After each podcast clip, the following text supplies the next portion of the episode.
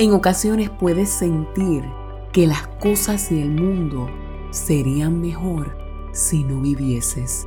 Por eso una y otra vez piensas que la mejor solución es escapar.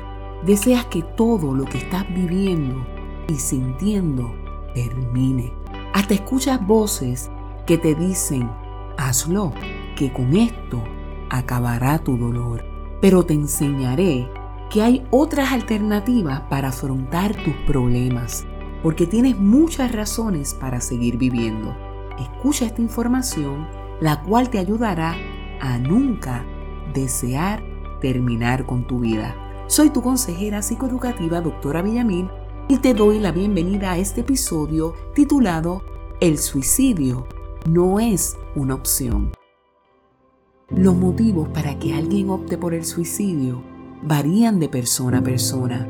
Hay quienes se encuentran desesperanzados, desesperados, deprimidos o angustiados. Otros afirman que nadie los quiere porque se sienten solos y desean con el suicidio llamar la atención.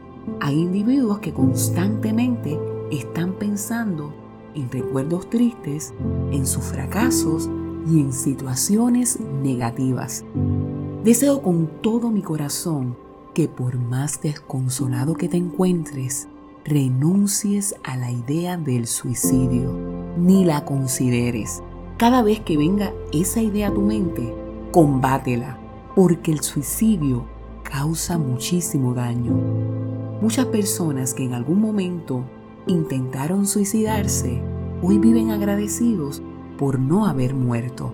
Ellos aprendieron a resolver sus problemas, a manejar sus emociones y a encontrarle sentido a la vida.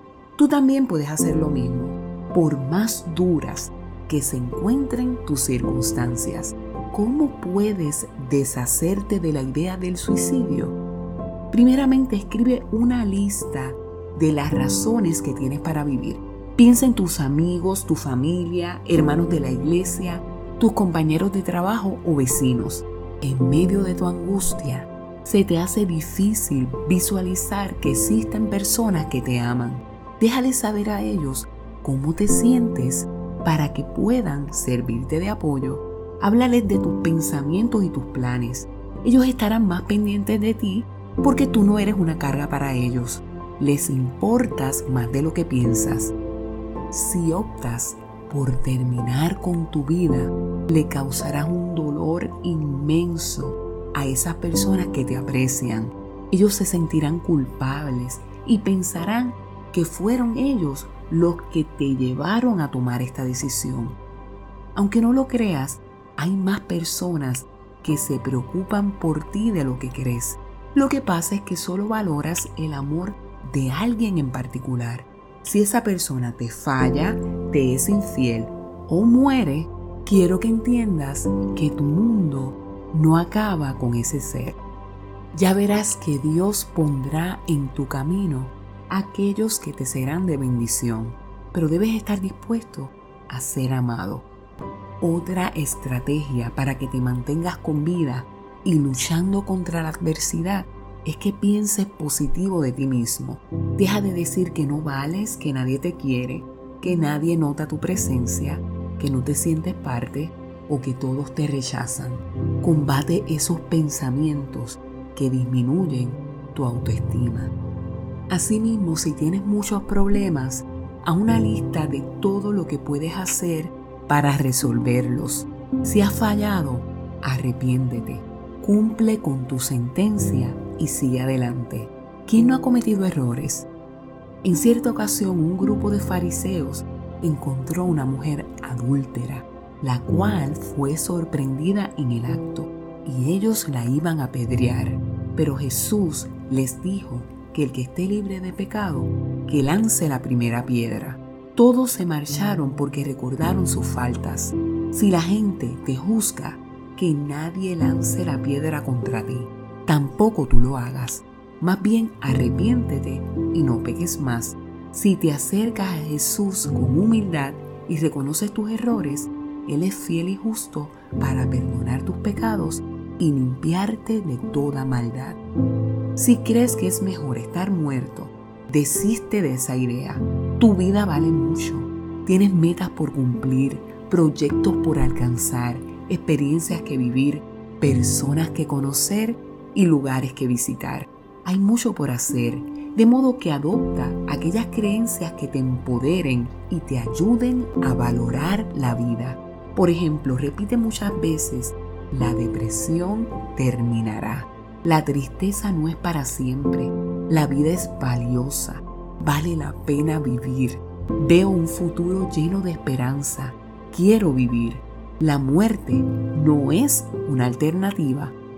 Puedes repetir estas afirmaciones o escribir una frase que te inspire para seguir viviendo.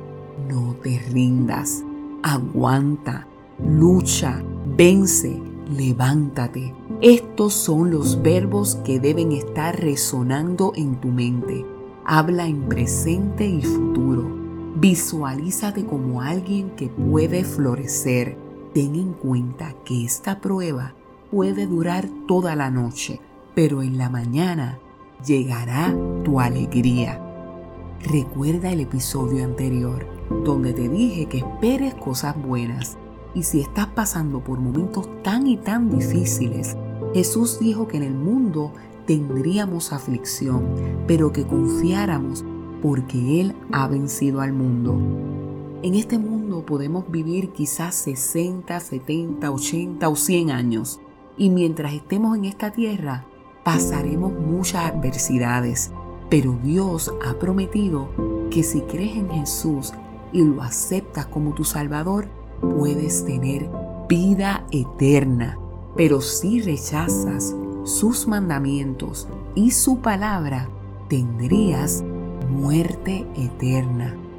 El suicidio atenta contra el mandamiento de no matarás. No tienes el poder sobre la vida que Dios te ha regalado. Jesús quiere que tengas una vida plena y en abundancia si no sientes nada de alegría, en este día haz una pausa y ora a Dios para que recoja tus cargas y tu angustia. Él tiene el poder para sanar tus heridas, para transformar tu presente y para darle propósito a tu existencia. Así es que si en estos momentos tienes ideas o intentos suicidas, repréndelos en el nombre de Jesús y busca ayuda. Llama a la línea 911 de tu país o acude a una sala de emergencia, porque mi querido amigo, el suicidio no es una opción. Espero que este tema haya sido útil para superar la depresión. Con este episodio culmino la serie de la depresión y quiero recordarte que hay 52 episodios de este tema y 52 más para tratar la ansiedad. Estos los puedes conseguir al escribir Mi Yo Pleno en todas las plataformas digitales. Encuéntranos en Facebook, SoundCloud, Spotify, YouTube, Instagram, Twitter, Amazon Music y Apple Music. También me puedes escribir a mi email para saber cómo te está ayudando toda esta información. Este es mi gmail.com. Se despide de ti tu consejera psicoeducativa, doctora Villamil, y recuerda compartir este contenido. Dios te bendiga.